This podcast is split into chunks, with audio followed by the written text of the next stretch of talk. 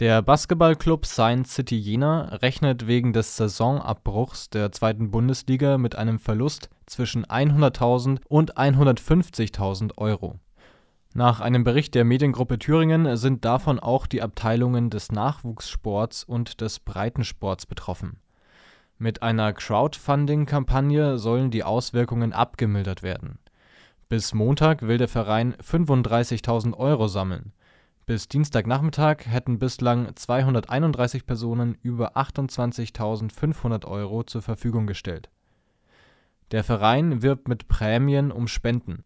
So könnten Spendende unter anderem ein Bowlingspiel mit der Profimannschaft oder ein Treffen mit Trainer Menz im Gegenzug erhalten